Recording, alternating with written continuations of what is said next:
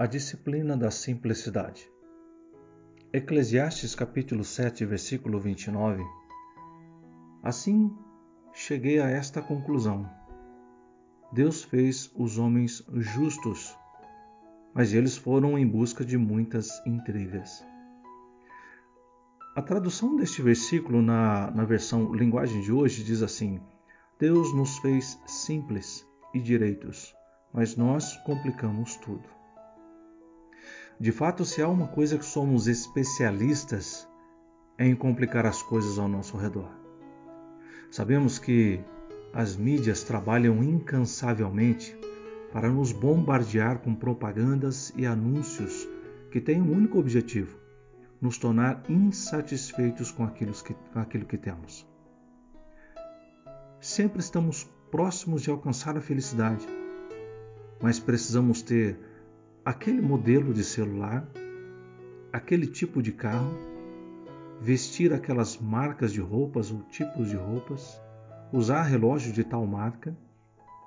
O modelo de felicidade proposto pelas mídias é inalcançável. Jamais conseguiremos ter tudo que os anúncios eh, nos mostram. Mas é interessante que temos, estamos sempre querendo mais de outras cores, de outros modelos. E sem perceber, já estamos inseridos neste turbilhão de informações e parece que não conseguimos olhar para fora e alcançar a saída. Somos pressionados no trabalho a bater metas, a cumprir prazos, a alcançar objetivos profissionais e todas essas coisas têm o seu grau de importância sim. Mas precisamos retomar o fôlego e olhar para dentro de nós e avaliar o quanto estamos nos empenhando em fazer para Deus o nosso melhor. E desta maneira alcançamos um nível de intimidade com um Todo-Poderoso que faça uma diferença monumental em nosso viver diário. Para que isso deixe de ser apenas um discurso e se torne realidade, precisamos organizar o nosso mundo interior. E o primeiro passo para isso é olhar para as Escrituras Sagradas. Segunda carta de Paulo aos Coríntios, capítulo 11, versículo 3 diz assim: O que receio e quero evitar é que assim como a serpente enganou Eva com astúcia, a mente de vocês seja corrompida e desvie da sua sincera e pura devoção a Cristo. Da mesma forma como a serpente enganou Eva com a sua astúcia, nós estamos expostos ao mesmo tipo de engano em nossa vida com Deus. Podemos ter a nossa mente corrompida sim. Ou você nunca passou pela experiência de, antes de ler a Bíblia, vou dar só uma olhadinha nas redes sociais. E de repente se passaram duas horas e meia e você nem sequer abriu a palavra de Deus não se alimentou, mas se distraiu bastante com tudo que viu. O que Paulo espera de nós, e creio que os pastores esperam das ovelhas também, é uma pura e sincera devoção a Cristo.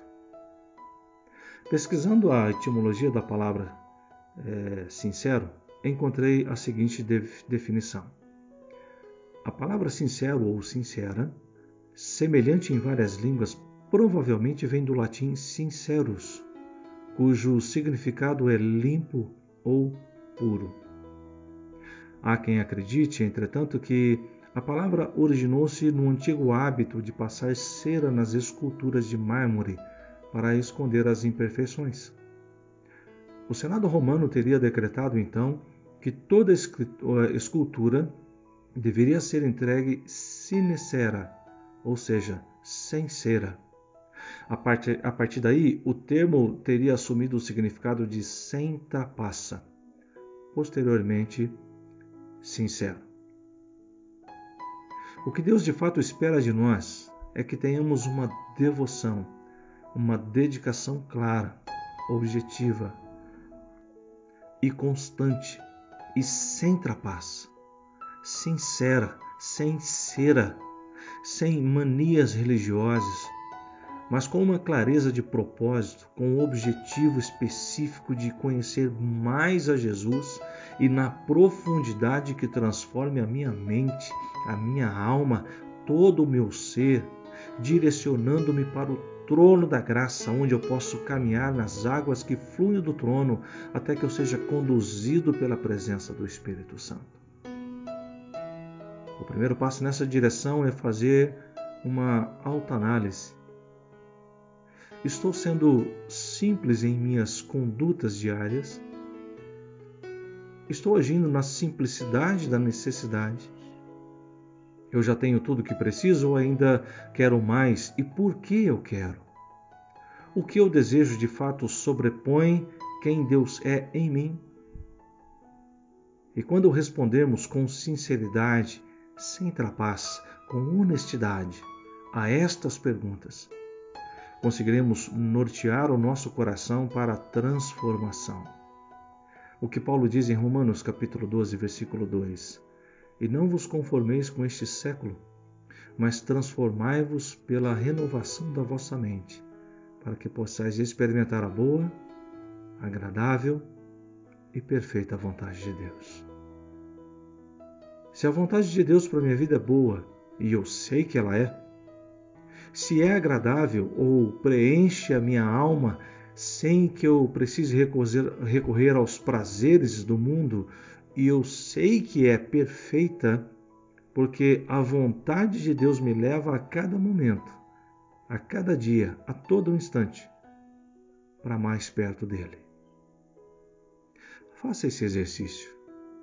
Analise sua vida com Deus e veja o quanto você tem se dedicado a ouvir os próprios desejos e o quanto você tem buscado ouvir a vontade de Deus para o seu viver diário. Que Deus te abençoe e inspire o seu coração a viver a santidade de Cristo intensamente.